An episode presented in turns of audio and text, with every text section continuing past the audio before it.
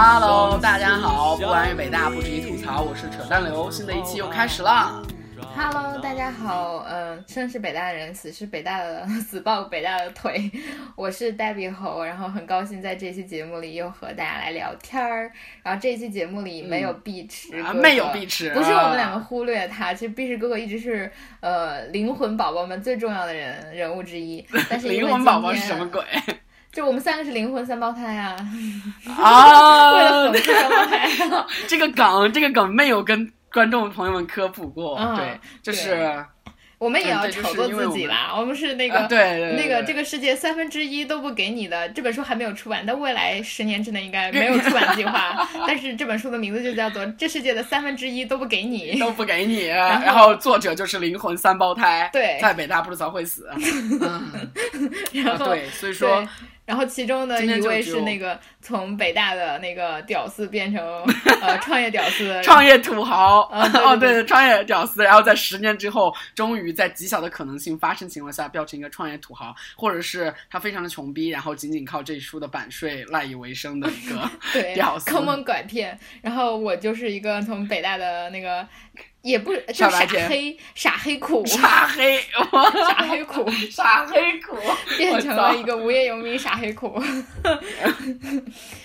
傻白甜，傻黑苦，我操！因为我既不白不甜，就是嗯，好的。然后这一期是我和扯淡的联合专栏，呃，因为最近小助理非常的给力，所以我们决定就是要勤奋一点，多录一期节目。嗯，之所以会有，因为扯淡的专栏一直都是关于职场、关于互联网，互联网的，嗯，然后我的专栏其实是关于性别，然后因为最近我在联合国的这一份实习，然后我觉得职场中我也有很多事情可以和大家聊，然后可以有很多槽可以吐，所以这次呢，就相相当于我们两个来，嗯、建立在我最近实习的一些经历上啊，跟大家来聊就是职场上的一些事情吧。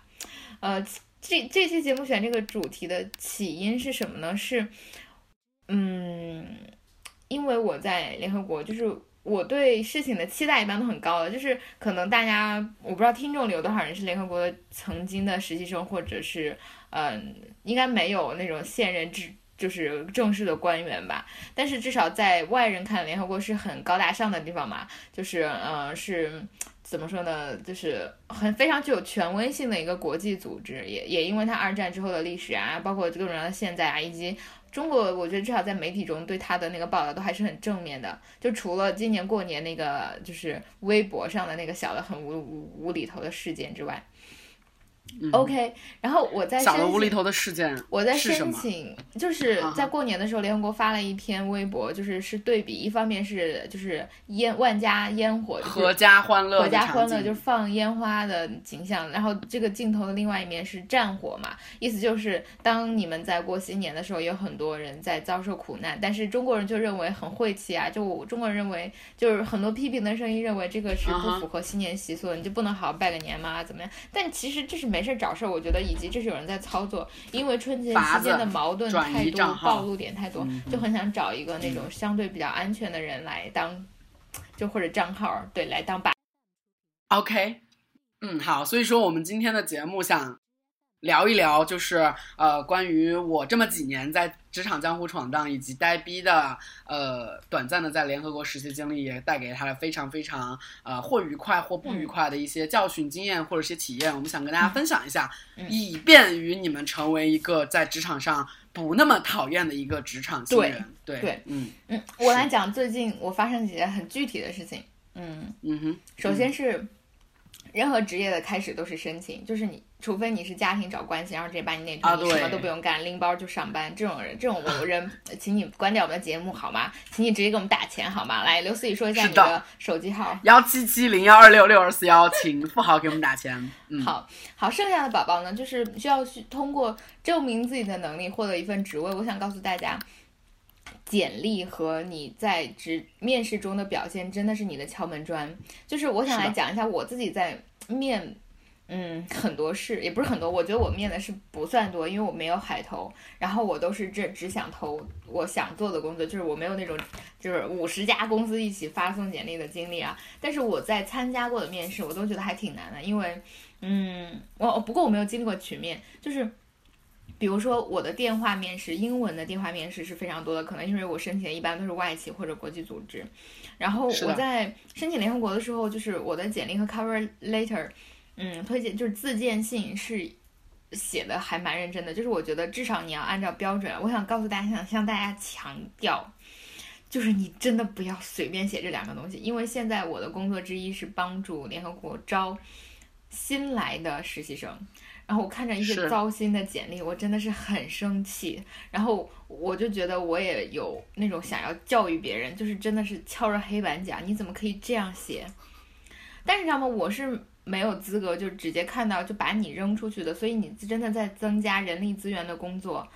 然后你的这种不专业性只会给你带来很多负面的评价。而我觉得在中国，我最讨厌的一个职场现象就是整个社会会降低这样的标准，然后纵容你的这种不专业，因为他们可能招不到人，或者招不到合适的人，或者是有人内推，不好意思拒绝掉你。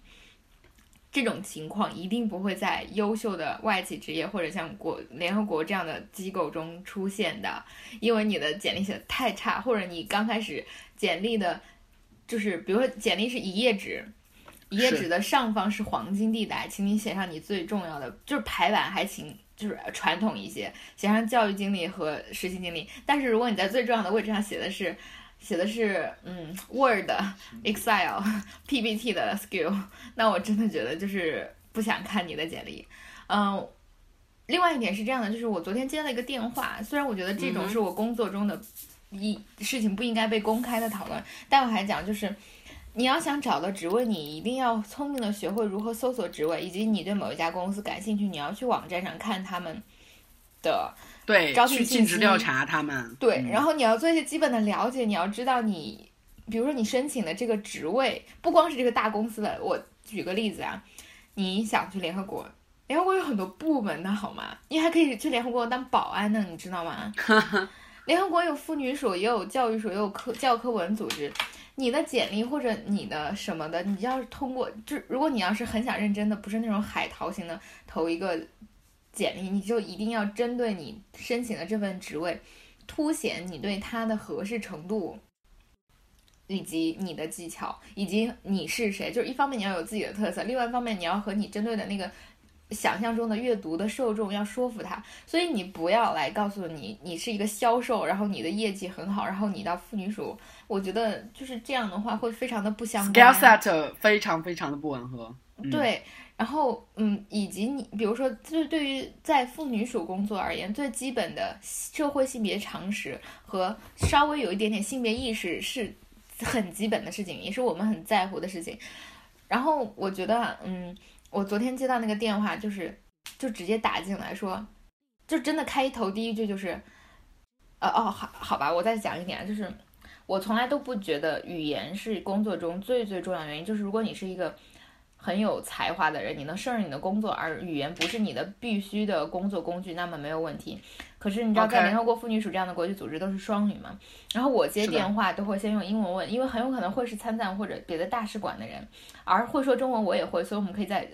换到中文。然后我当时就用英文打了电话之后，那个人第一句话就是：“你们招实习生呢？” 而且我说的是 “Hi there, this is you and women。”然后他就会这样，我就愣了一下，我说，我们长期都有这样的，就是呃实习生的 open，但是还请因为时间的原因嘛，请你还是到官网或者我们的 social media 上来，或者社交媒体上来看发布的相关信息。然后他说，嗯，我有个问题想问，呃，就是我是在一家外企，然后和联合国有合作，然后我们想推荐人，然后是是就是外国人。然后我不觉得他说的任何一项有加分的因素。我说，呃，还麻烦您，就是我说任何职位的招聘都不存在，就是您打电话来，然后直接报名这样的情况。所有的职位都是根据呃发布的信息，然后把简历和相关的文件发送至邮箱。然后他问的第三句话就真的让我失去了耐心。他说：“你能告诉我一下邮箱吗？”然后我当时就说：“我说我就说你可以动手 内心是 What the fuck？对，我说您可以动手稍微搜一下。可是我想讲，就是在现实生活中，可能可能很多人吧，我猜啊，都会有很顺理成章的这样问的那种动机吧，或者既然我都打了电话，我为什么不问一下？其实我告诉你，我告诉你这个邮箱对我而言没有任何成本，可是你的专业程度也太差了。所以我当时就直接跟他讲，我说您稍微动一下手，搜到然后复制粘贴会比我告诉你记下来更容易。然后结果过了一会儿，我真的就收到了一封简历，然后那封简历，我想跟大家讲，就是在联合国申请实习，你要有一封简历，有一封自荐信，有一封就是呃申请职位的 form，就是它会让你填写很多基本信息，然后这个信息是已经有格式的，你必须从官网上下载下来，然后有很多页，然后填好之后你要再把它发回来。可是他发的邮件呢，就只有一封简历，而简历的正上方黄金分割线处的 skill 写的是 good communication skills 和 good Microsoft software skills，啊哈，就是这种很泛化的。啊，然后他所有的工作经历都是 sales，虽然我觉得我在这里面的道德风险是我泄露了一个我工作中的场景，虽然他依然是匿名的，但我还是觉得我不应该把这种事情随便在外面说。但是我想告诉大家，就是我至少可以从这几件简单的事情讲，他做事情真的很不专业，而我作为一个 HR 或者在我的岗位上是绝对不会推荐你的。而你不要小看啊，就是像我这样的实习生没有任何权利，可是在程筛选设置，可是，在筛选筛选简历的时候，我真的可以讲，就是把这个故事讲出来，然后告诉我的 head，我认为这个人是这个人他在至少在这个过程中非常的不专业。professional，对，所以你就他，而他肯定会参考我的意见的，因为这是这是他的信息来源啊。嗯，我还想讲，就是大家不要觉得，呃，就是我还想讲，你们要看清你们职业的所在的那个氛围，就是我能从那个邮件和打电话的那个人的语气中感受到，第一，他其实不是申请者，他是在帮一个外国人做申请。或者是他，我不知道，就是他意思是说，我是一个外企，然后我这里有一些实习生项目，我想推荐，把他们推荐给你。对，然后而在中国，可能在某些单位，人情社会确实会更起起作用。就是我是一个熟人推荐的，或者是我是你们的上游单位，或者说是甲方，然后给乙方推荐一个实习生，乙方就不得不 suck it。我我想告诉你，这种情况这招是很管用的。可是你要是在很正式的外资企业，或者或者是相对专业的环境里，你这样做真的会被我鄙视。就是就是，如果你要是有，也请你依然展现好。OK，你的简历也很牛逼，你的 cover letter 写的也很好，你的 form 就是基本的要求都达到标准，但是同时又有一个我们的合作伙伴向我们推荐了你，这对你当然是加分项。加分，但是你不能认为，如果有人推荐你，或者有人打到电话直接到办公室来，然后你就可以随便扔一个超级烂的简历，你就可以因此上位，那你真的太高估你自己了。所以我还是希望，不论大家，如果你们有各种各样的资源和优势，就充分的发挥它，不要害羞。但是请不要降低对自己的要求，好吗？你真的会被人看不起的。就是我觉得这一点太重要了。第二是，嗯，嗯，是吧？第二是，嗯，我觉得在我在工作中，另外一些事情是，比如说我最近在招一些项目的招标书，嗯，我也鼓励大家，其实没事儿可以关注一些联合国国的社交媒体的账号或者微博，虽然并不是很有趣，然后我我在任的期间会努力让它变得有趣以及有信息量一些。我觉得以前做的某一些时候不不是很好，但是它会有一些很好的项目，比如说最近有一个 CGF 项目是中国性别基金会，然后它会给任何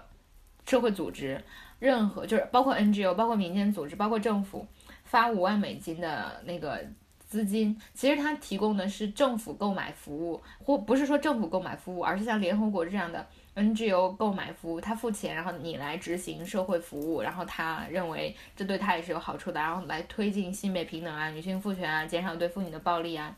然后今年是这个项目的第八年，就是 A batch，它就是三个主题，一个是二胎政策的研究和执行，一个是社会性别教育的研究和执行，还有另外一个，呃，应该是女性社会企业责任，就是关于女性就业或者性别就业的问问题，任何组织都可以申请。然后我在这个职业工作中的小小的角色是，帮助他们来收项目书，也就是我要整理申请人的关于这个项目的申请信。我觉得这个和申请工作其实很像，只不过一个是个人对某个组织，另外一个是就是机构之间的合作。然后，嗯，其实我也在帮，就是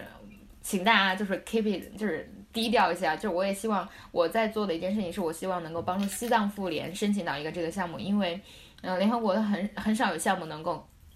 覆盖到西藏和新疆这样的边远地区，而其实我的出身就是可能会让我稍微有一些这样的潜在的联系，能够 link 在一起，而我觉得这是一件双赢的事情，而且我很希望就是为西藏人做点贡献，虽然我从来没有我是西藏人的那种认知吧，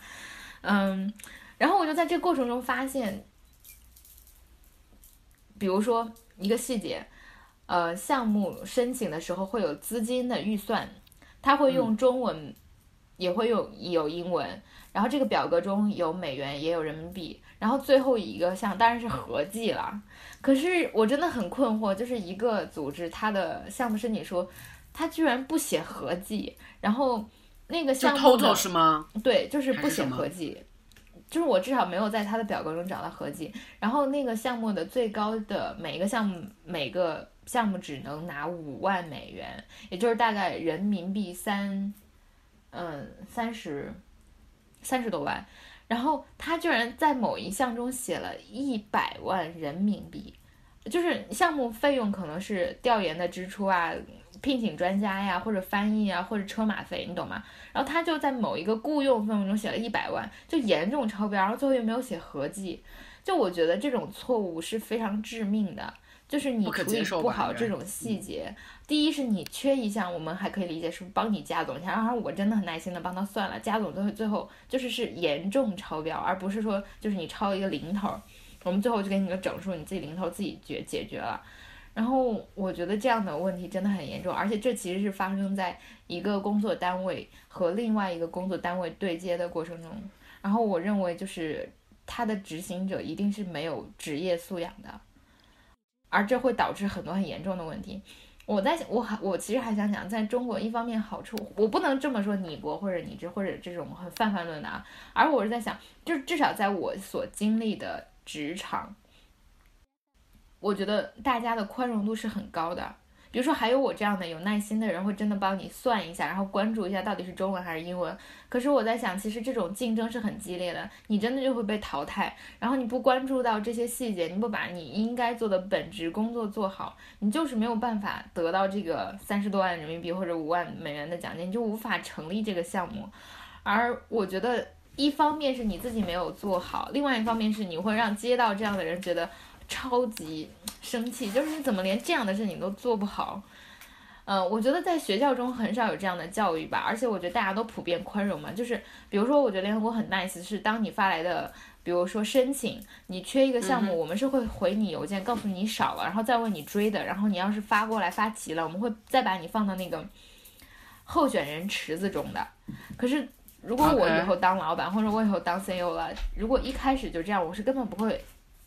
给你回信，然后再问你要齐东西，然后再呃把你放到池子里，而是我一开始就 pass，就直接让你过的。就白了个白。对，当然了，我也想想，就是我所在的行业的局限，我就在想那些去竞争非常激烈，比如说投行啊，就是我之前看到一条哦，微博，对，那是必然的，那是更甚，那只能是更甚。我可能讲就是这是双向的嘛，就是另外一方面就是我看到了一个微博是，呃，我特别喜欢的一个博主，然后他也是北大世界很牛逼，好像现在在华尔街，然后他就我不认识他，我只是看他的微博，他就讲。嗯，投行这个职业就是人间幼稚园。然后有一个助理拿来了一大摞简历，说我们可以招新一届的实习生了。然后，呃，其中一个同事就说：“This is what I need。”就是啊，这是我要的。然后就拿了第一页的简历，然后把口香糖涂了进去，吐了进去，然后揉成一个纸团，然后扔到了这个屋子对面的那个垃圾筐中，然后就扔进去了嘛。然后他就说了一声全雷打，还是就是嗯三分。然后然后，当然这个师姐是讲这是人间幼稚园，他就觉得这样很 unfair，就是那个同学的简历可能只是恰好被印出来，但是就是因为他被用来涂，他的简历被打印出来用来做包口香糖的纸了。包裹口香糖的纸。而且这下面有个评论是，也有一个实习生也在一个很好的投行实习，然后每次 HR 或者是老板都会把上一半的简历直接扔到垃圾箱里，就说我们公司不招运气不好的人。嗯，我听说过，就是特别残忍。嗯就是有一些时候，我觉得面试和笔试有一个非常非常重要的因素，叫做运气，是真的。嗯就是你只能真的是一句话，叫做尽人事听天命。嗯但是如果说你自己作死，不写好简历，然后不让自己的面试官非常非常不费劲的可以得到你的信息的话，嗯那真的是你自己作死。所以说，我们只能做好自己的，然后嗯 behave yourself，、嗯在面试和笔试，还有就是自己的简历上，其他的东西不可控就不可控吧，这真的是嗯就是不可控的。嗯对嗯，嗯，因为这些公司他们的供给是非常非常的多的。我说的供给是候选人的供给，因为他们职位的 offer 高，因为他们比较 fancy，联合国是比较 fancy，以及 everybody 可能都希望自己的 background 中有联合国这个经历。投行 banker 之类的是因为他们年收入非常的高，所以说他们的竞争非常激烈。作为一个雇主品牌或者作为一个雇主本身，他们的供给极端充裕的情况下，他们就是有权利或者有动机这样去节省他们自己的时间的。嗯，因为想象一下，如果说 banker 他们其实都是清北复交，甚至只有清华的，呃，经管、北大的光华这一类人可以成为他们的人的话，他们的供给中的简历的一致程度还蛮高的。嗯所以说，他们排除一个方法，就 seriously 用这样一半粗暴的砍也是 OK 的。嗯对。从操作层面上来说，从得到的结果层面来说是 OK 的，因为他们只招五个人啊。对啊，对啊以及简历就是一样的份简历怎么办呢？啊，对啊、对啊、怎么办呢？嗯嗯，所以说同学们也不必感到愤慨了，都是这样过来的。嗯对啊对，嗯，然后我想讲，就是除了你在刚刚入职的时候有这样的问题，就是大家做好自己的工作，do your work。然后，但我在想，就是你一旦到已经进入一个职位，比如说开始一些份实习，或者开始一份工作，我想再给大家说另外一顿英文，并不是为了秀，而是我觉得中文实在没有这个意思，就是 get things done，就是啊对把你手上做的事情做完。，That's it。嗯，我甚至都没有说把它做漂亮，我就是觉得应该做完。职业操守。是的，就是嗯，因为最近我跟思义可能知道，我最近一个很大的震荡就是推荐的事情，但我们不要在这件事情讲，不要在这个节目里讲。就是总之，我遇到的一个职业困境是，你会有很多很忙的事情，尤其是像像在妇女署。这种真正有很多实际的项目要推行，然后有很多报告要写，然后要和很多嗯，不论是企业、政府、民间组织，还是直接受益人对接，我们真的是工作量非常的大，非常的忙。而作为实习生，最尴尬的就是你要完成所有项目中主要关 Detail work，不屑于做的细节的工作，而这些细节工作又很重要。就一方面你做好了是别人做好工作的基础，另外一方面是它也没有那么重要。就你在心理上既没有那种成就感，而你的工作量又非常的大。然后，但是我觉得这个很好的学习的过程了，因为我接触到很多很有趣的项目，而且对我而言是那种知识型的增长，就是很多信息不对称的填补。然后，嗯，所以我觉得就是我还是很乐意做这些事情的。但我想说，就在完成工作过程中，我遇到了很多很优秀的人，我在他们身上看到了什么品质呢？就是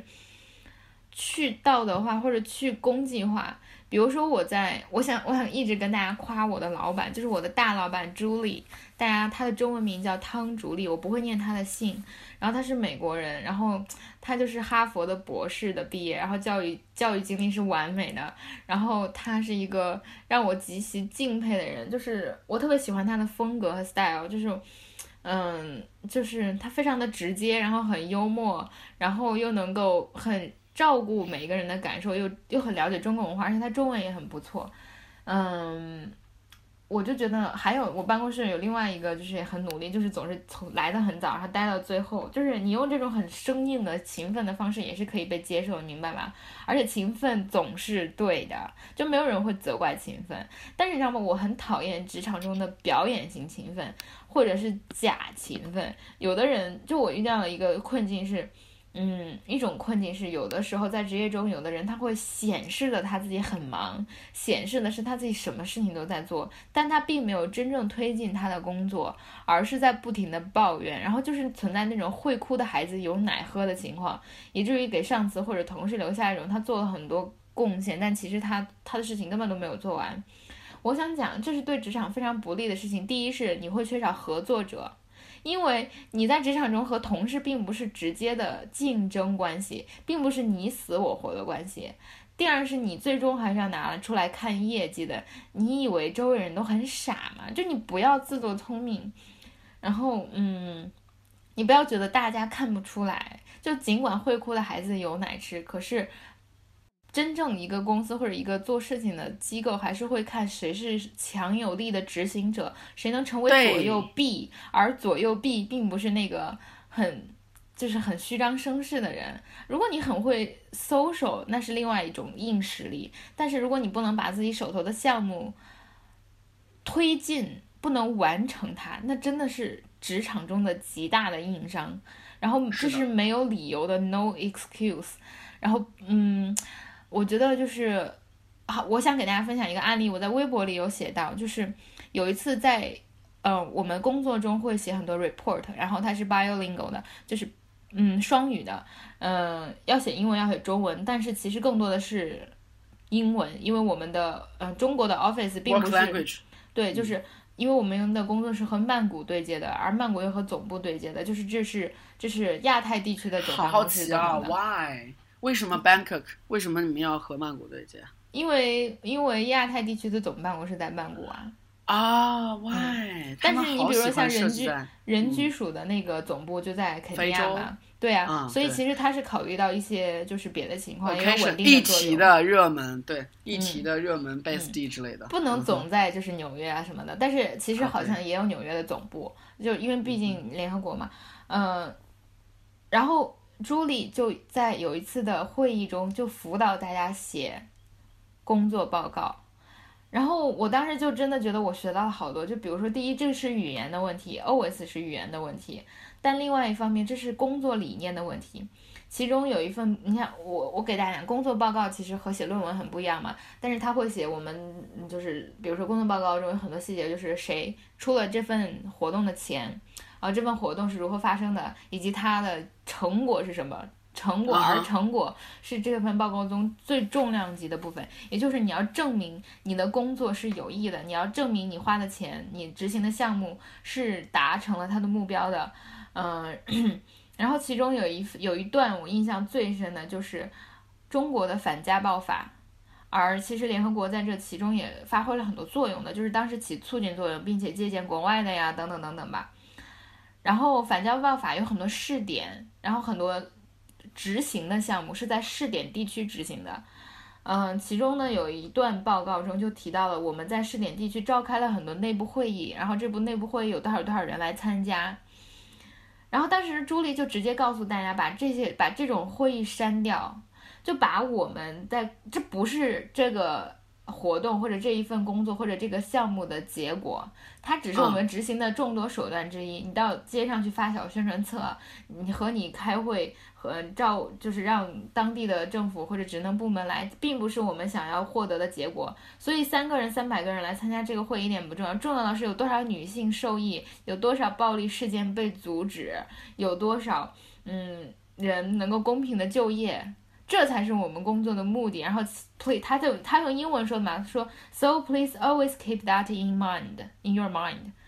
然后我不想要那些 bullshit，就是就是这些。然后他说我们不是在这里就是唱功绩的意思。我当时觉得这种工作真的，对我真的是起鸡皮疙瘩了，刚刚好感动。你说出来的时候就觉得这种 practical 这种 attitude 是。真的是工作中真的必不可少的，就很多很多人都会执念于 bullshit，就像我们当时在象牙塔里面自己在堆砌论文的一样。他妈的，老子现在想起来还是出离愤怒，你知道吗？为什么我们当年都会成为这样的人？就是大学的风气，他妈的，就是文科生就是要这样堆砌的，以及词藻的堆砌、格式的堆砌、文字的堆砌。Oh my god，就是。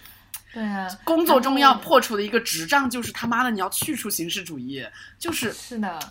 对。然后，但我觉得这一点太奢侈了，你知道，尤其是不能说是在中国，而我我只能说是我了解的我夫或者通过别的朋友们了解到的中国的，比如说国企或者政府，哇，那这真的是开召嗯我开多少靠那是人会，那这是很重要的事情。对啊，一定要那是 totally 暗读主义了，以及 practical attitude 可能是一个少数会被围攻堵截的一个对呀、而且肯定还会说我们请到了，比如说名流来参加会议或者很重要的人，这些是一定要在这工作结果中显示的。可是，在联合国，至少在妇女署或者至少在朱莉的工作理念中，这些真的都不应该存在。所以我当时觉得，哎，这个办公室实在是太棒了，就是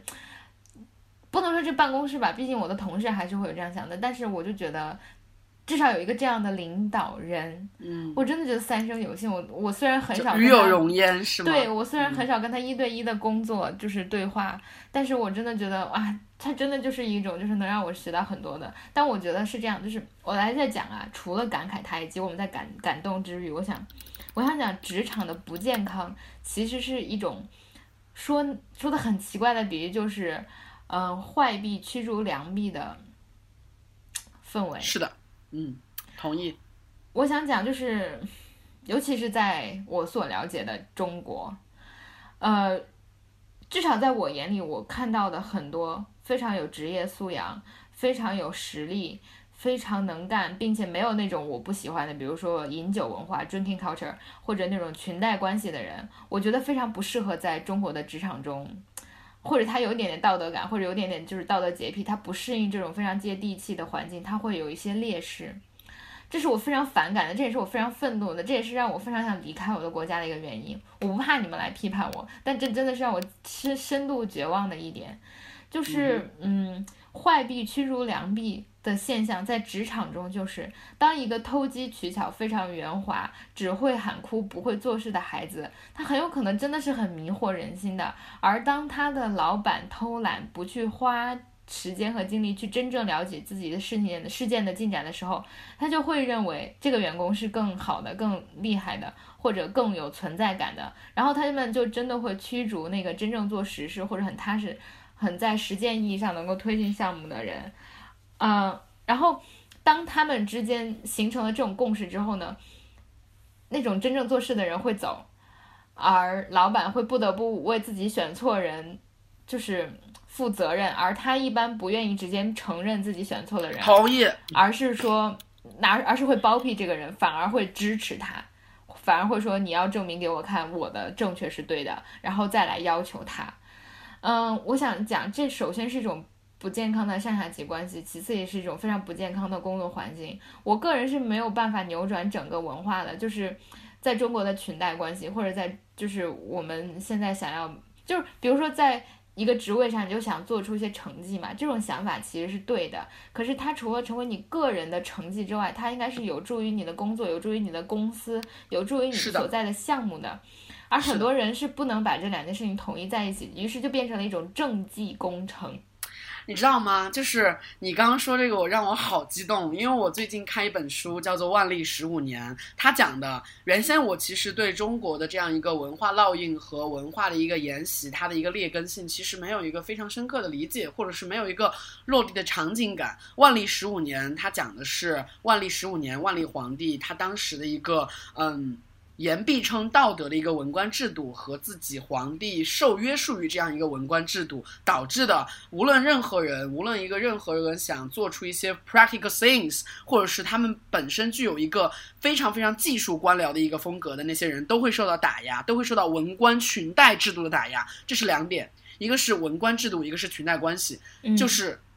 呃，他说了一个非常有意思的点，是在于在万历十五年的时候，我国的中央集权的封建文官制度已经形成了一个以道德、以言必称孔孟、以言必称各种引经论典，已成为它的一个呈现。所谓的呈现，就像英国一样，英国的传统一样，英国是什么法来着？那个叫做大陆法，对，大陆法是要以哦对普通法嘛，对，它是普通法，普通法是要以成立的，对吧？那其实当时的中国其实也是这样的，每一个皇帝应该怎么去 behave yourself，然后大臣应该如何去效忠，其实都是有呈现的。这个呈现就是古书上记载的各种 case、各种典例，对吧？那他们言必称道德，口口声声以道德来。这个叫做什么？呃卖猪卖中求荣。对，皇帝说他们在卖中求荣，而他们鉴别的标准不是信息量，不是技术。所以说，一旦涉及到可操作的，比如说官僚要治洪，对吗？官僚要抗饥荒，对吗？官僚要非常非常的懂得治兵。当他们要涉及到这一点的时候，他们只能以局部妥协的方式去允许戚继光，去允许一些抗洪的非常有技术性的官僚来做事情。所以说，呃，宋代有两个阶层，一个是宦啊，不呸，一个是官，一个是。叫什么来着？那个叫吏，对对对对，一个是官，一个是吏。吏就是技术性官员，然后他们做的事情是非常 detail work，他们可能会做 detail work，也可能是一个非常非常被看低的一些他们官员不愿意去做的一些 practical things。然后官就是他们言必称道德这样一个文官制度，所以说它就。涉及到了一个非常庞杂的社会文官制度导致的一个社会非常非常僵化，以至于我们在原先马克思主义史观下看到的资本主义萌芽，其实都他妈是一个 bullshit，它根本就不可能演变成一个资本主义的，因为它没有一个思想上的一个激进导致的一个物质上的一个激进，就觉得很有趣，就是，就是你刚刚说的话题在对标到现实主义，就是。上有所好，下必甚焉；下甚焉，上不得不好。这是这个非常非常尴尬的场景，在中国非常的常见。所以说，如果说你作为一个 leader 不能很好的把控下级对你的谄媚，或者下级对你心思的揣摩的话，真的还挺难的，你很难管好自己的一个所以我我也想讲，就是我想说的是，在中国，就是至少在我的。我所我不能那个说你国怎么怎么样，就可能很多人会批判这个，但我我的眼界所看到的是。在中国的领导层或者高层，我不认为他们是很优秀的一代。就比如说，我一直很称赞的，现在在联合国妇女署的汤竹丽女士，她是有优秀的经验，她是哈佛的博士，然后她一直长期致力于就是，呃，他现在做的工作，他不论是在能力和品德和各个方面都是完胜这份工作的。我个人这样认为啊，嗯，当然这是个人的评价。可是我想说，在中国有很多相当。级别的部门和相当年纪的领导，可是他们的教育非。困于时代，我并不是在责怪他们个人。困于时代是非常缺乏，是会非常匮乏的。而他们没有很优秀的职场经历，而他们甚至都没有那种跨国经验，或者能够向别的更好的部门学习的机会，以至于他们自己有非常多的缺点。和他们，就我不能说指望他们个人，就这不是你不努力，你穷你不努力的那种逻辑，而是整个氛围都是这样，以至于让我在中年人中很少能看到我极其欣赏的人。同意这一点，这是两点。第一个就是占据了非常重要的职位，因为他们是领导，他们是决策层。这第一点就是可能他们的少数原先可能他们是技术的，他们是希望有信息量的去推进某些工作的，但是遇到了整体都是这样之后，他们 have to，或者是他们已经在主观性上被同化了。这第一点，第二点就是你刚说的很对一点，是在于很多人会批判说，OK，你们说的都是西方的，你们说都是民主的，但是我想说的是，something somehow 其实有不是 somehow，是 something 有些时候不是西方的，它是世界的，就是 we always know what is right，就是 right 就是应该推进。事情，right 就是 make things happen，就是这些是在我国，特别是在体制内，其实是大部分情况下是很难被推进和发生的，因为他们都会认为姿势体大，所以说呃推进起来很困难，所以说我就不能推进，或者是我推进过，但是我放弃了，啊，就觉得其实真的是由于时代和中国的一个 typical 怎么说？我希望就是我一直觉得我个人没有扭转这种氛围的那个。能力吧，但我真的想就是，如果你听到这期节目，如果请你也和我们一起努力，以后就是请你成为一个决策者或者一个领导者，然后希望你能影响至少你周围的人，或者至少你自己不要成为一个那种谄媚型的表演型的人格，然后天天就是如果你不得不你迫于生计，那你请一方面既既揣摩你上司的能力，又能够让职业做得很好，你会非常非常成功的。就是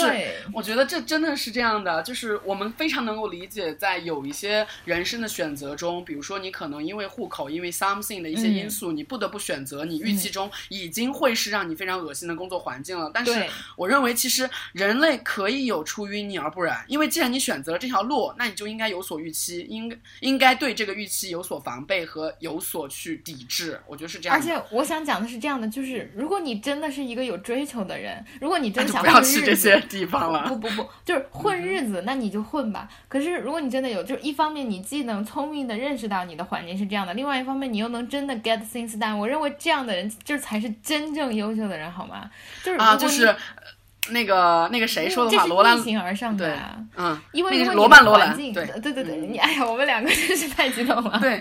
是啊，就是那个认清生活的本质，然后热爱生活的宝宝。对，我想说是，如果你的工作环境，比如现在妇女署已经非常的好了，你已经有这样的同事能够给你这样的影响了，那你不是一个产业性的人，你可能是个顺理成章的，或者你是得到的职业训练，或者你的职业开始就是这样的。可是如果你没有这样的机会，那么。就是呆逼在这里向你分享我的故事的时候，我真的希望就是。你可能还不得不去谄媚你的上司，或者不得不和你就是那种就是会哭的孩子、有奶喝的有奶吃的竞争，竞争。或者被但是，请另外一方面，我要告诉你，就是你的实力和你完成项目的工作和你的技术有多好。比如说，你是一个翻译，你的出错率就是很低，这对你而言是绝对没有坏处的，而且它一定会给你带来长期的收益。不要让自己变成那种揩油的，然后你真的会就中层你。告诉你，如果你在那样的水平，你真的混一个中层游游是不会再往上去的了。同意，对对对对对。其实，嗯，就算是在我国的体制内，其实那些一把手们都是曾经的业务骨干，以及他们肯定会为本身的业务做出非常非常卓越的贡献的。就除非你是 VIP 了，当然这个 VIP 其实也并不是中国的产物啊，everywhere 都还是的都有 VIP，seriously，对，这非常正常的。所以说，我们没有必要去。非常非常在这个时候介意东方和西方，有些时候我甚至觉得意识形态这个东西其实是不分五毛和带路党的，你知道吗？就是我觉得这不重要，有些时候就是通用的。我现在想清楚的话，就比如说职场，比如说工作，比如说生活，比如说就是我们看的那个《天空之眼》，谁说西方的政治就他妈不 bullshit 呢？是的，我们当时也看的非常的恶心，好吗？嗯，然后好就是。这一点说的，哎，说的真爽。然后我想接下来跨进一个，就是另外一方面吧，就是我并不是我做节目从来都不是为了教育你们或者怎么样，真的只是一个分享。就我最近 有很大的那个挫败感，就是我之前跟思怡讲吧，我来给大家讲我最后一件小事，就是昨天，嗯，联合国就是妇女署和其他部门会长期就是。会日常的开很多会，然后这些会呢都不是那种很无聊的会，而是我都非常想参加，能学到超级多，能看到最一线的工作，比如说关于教育、关于医疗、关于女权，或者不是说女权吧，就平权是如何被推进的。然后你会看到来自各个部门的 report，就是汇报。可是我作为一个实习生呢，我能参加这些会的前提是我要做工作，而我负责的工作就是给大家买茶歇。嗯。我就有一点纠结，就是第一，我是那种很接地气，我就通常会给我的同事说我是很耐操的人，所以你们有任何事情，请请让我来做，就是不要担心，放着我来，对，放着我来，然后。而我我们 intern 就只有我一个人是大陆人，然后有一个呃也是中国人，怎么说他是台湾人，然后他在欧洲上的大学，所以他对北京或者网购也非常不饿了吗？美团、大众点评。对，然后另外两个实习生，一个是毛里求斯的同学，但是人家是在澳大利亚上的大学，然后另外一个同学是在荷兰人，也很就是他们都很 fancy，然后只有我会 了解 local 的生活是怎样的，所以当老板说 OK 我们要开这个会议，那实习生负责买茶歇的时候，这种工作。就会由我来做了，就是当然也应该我来做。然后我想到就是这其实还挺 费脑力的，就我真的先查了一下会议地点，然后从地图上看离他最近的，然后高质量的糕点店是什么，然后打电话就说这里是联合国妇女署，我们要订订餐，请问你们能送吗？因为有些很很 fancy 的那种 catering company，就是那种。就是怎么国外有，比如说就是婚礼啊承接食物的那种公司，嗯，他们会承包，但是我们又不想要，因为那样太贵了嘛。我们开会可能就就十几个、二十个人，budget 有限是吧？对，然后他就，然后对方就给我反馈说，我们有这样的选择，你可以在网上看，然后看完之后给我们下订单，我们提前给你打包好，你来了直接拿走，但是我们不能送，除非六百就是几百块钱以上我们才送。但是我们显然订订不到那么多，我就说好，那我去吧。然后结果这是前一天晚上的事情。就已经是 work over time 了，就是虽然在联合国不怎么加班，呃，第二天早上呢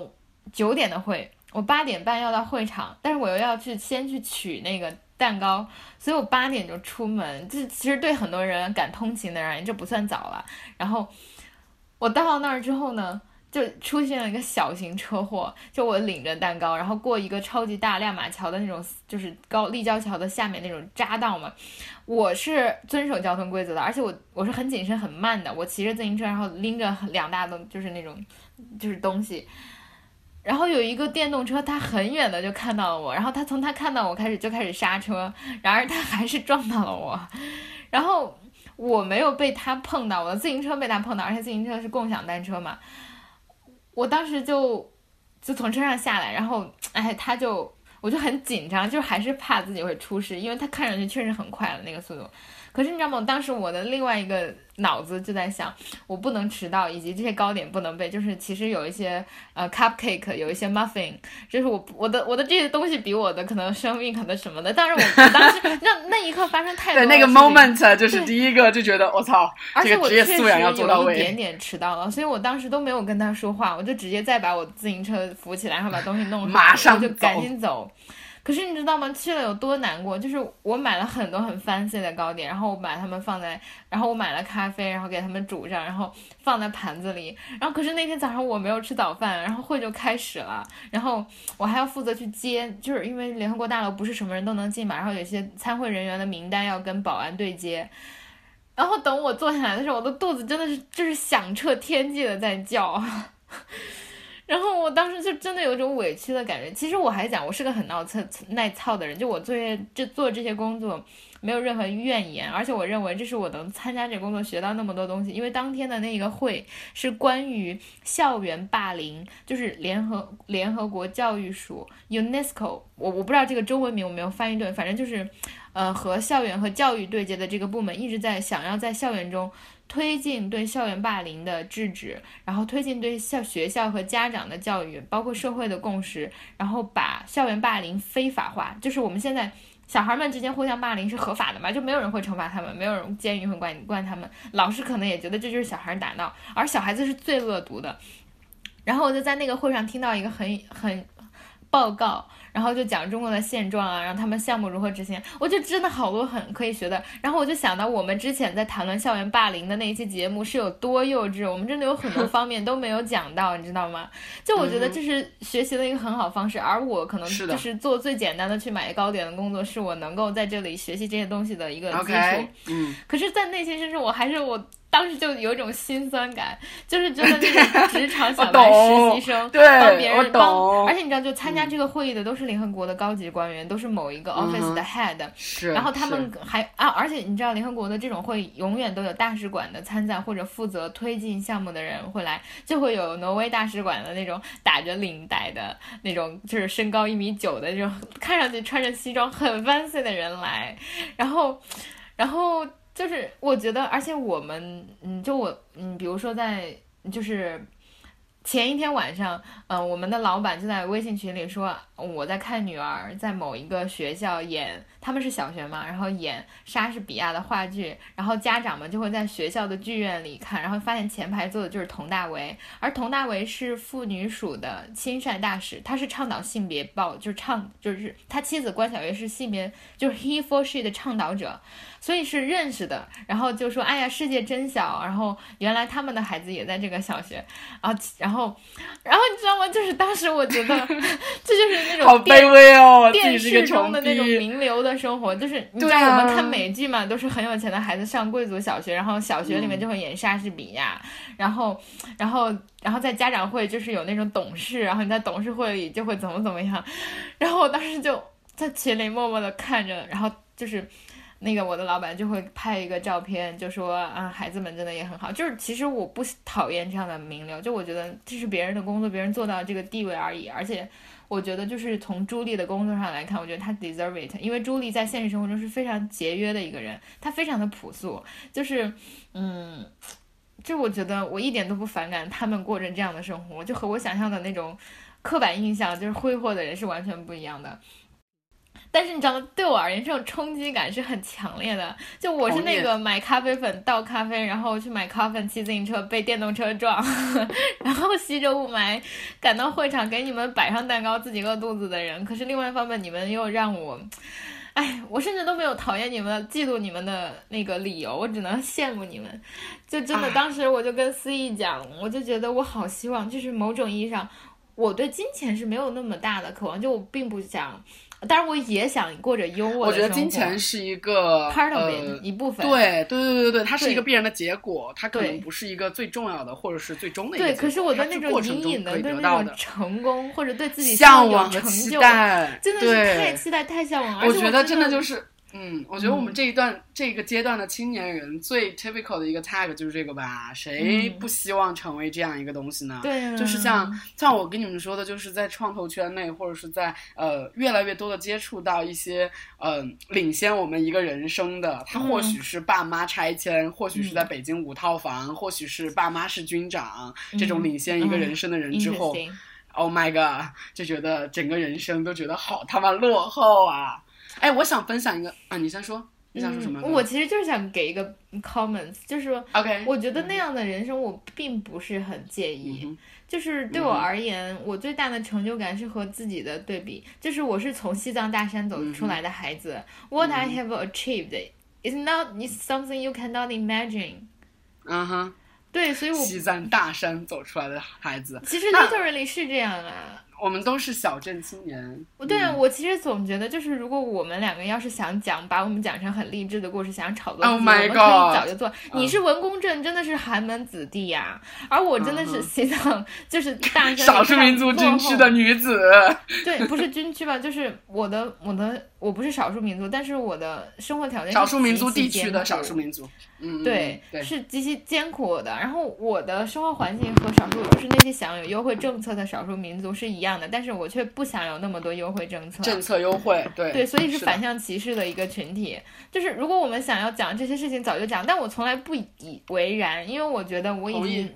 我们已经到了，就是现在我们至少可以觉得是挣扎在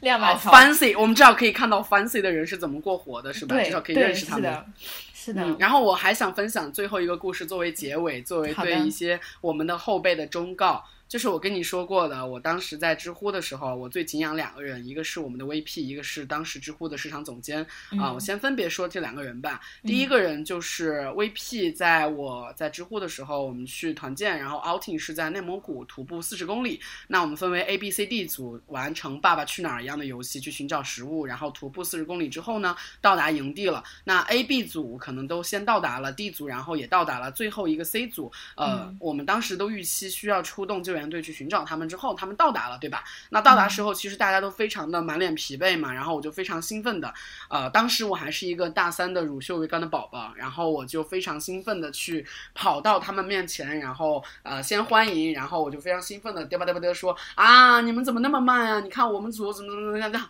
然后当时我旁边就是 VP，VP 是一个三十二岁的非常非常冷艳的，然后执行力非常强的人。但是那天他跟我说的一句话让我感触颇深，就是借助那句话告诫同仁们。我先说那句话，他嗯非常冷酷的对我说：“你现在还没有资格说这些。”就是我当时就被震惊了，你知道吗？就是因为当时我非常的屌啊，就是觉得自己很了不起啊，觉得老子他妈的是 A 组啊，我们是最先到的。然后我觉得 share something 或者是 judge something 或者是 comment something 是对的，对吧？但是他这样对我说，我就觉得凛然一震，你知道吗？当然很多人会觉得没有太多意义，但是对于那个时候的我，我就觉得 OK，嗯，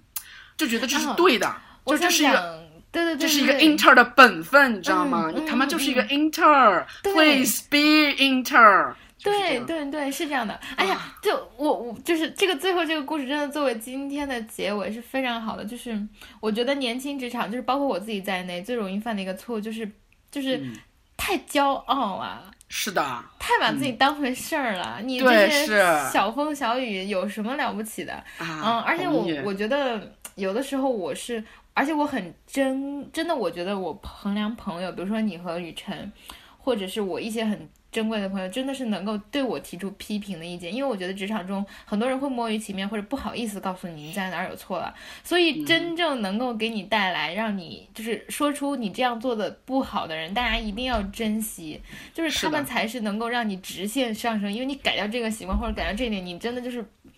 对你是完全的收益，而他教你对其实是有成本的。，more perfect 对他可能要面临是的的那种，他不是很 nice，他不是那种就是好好先生的成本，然后来告诉你这件事情。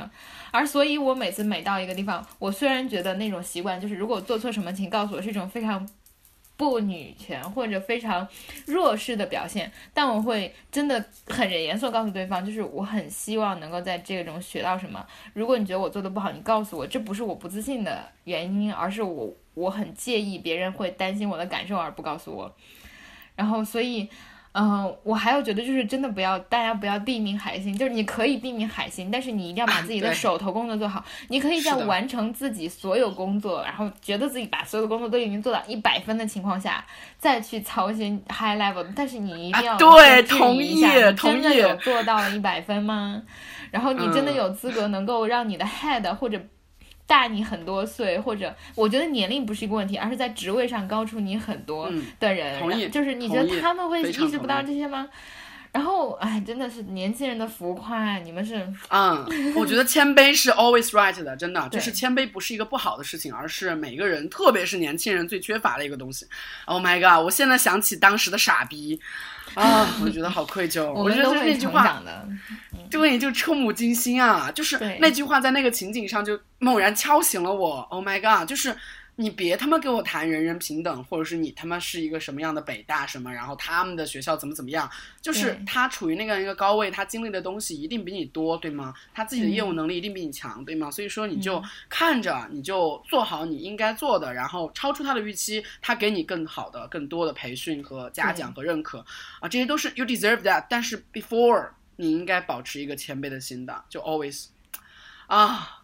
我觉得就是。我这句话，我觉得我们这一期可以以后的子辈、孙辈都可以啪甩给他们，在你 first inter experience 的时候听，这是你爷爷的，爷爷和你姑奶奶的，对对对，太有意思了。嗯嗯嗯好吧，那本期节目就到这里。然后我也希望就是同学们可以反馈你在你的这中都学到了什么，或者你认为很重要的职场的因素，然后我们都可以就是嗯听听你们的反馈了。然后宝宝再说一遍你的支付宝账号，因为哦，对对对对，对，幺七七零幺二六六二四幺，对，然后打一个广告，我现在在公司在招聘，然后我们 always 招聘长期开放实习生的岗位。如果说你想来呃被我操一操或者被我带一带的话，欢迎发简历到我的邮箱刘思义 at breadoffer.com，面包求职的一个英语就 breadoffer.com，刘思义 at breadoffer.com，对，你可以长期发送简历来，你可以串一串嘛，对，线上和线下，特别是线下特别需要，对，好，本期节目就到这里，拜拜。拜一群大雁往北归，一群大雁向南飞，一群大雁往北归，呀南北来回，白首不惊。